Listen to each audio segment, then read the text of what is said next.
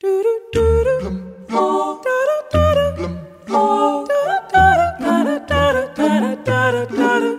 we are uh, we are standing on the market square here in Helsinki, in front of a, a building, and we produce the work in front of the building.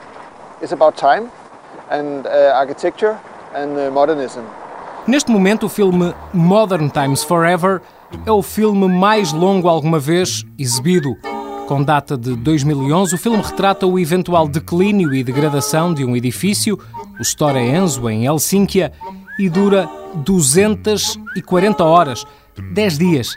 Modern Times Forever foi projetado apenas uma vez, com o Store Enzo como tela.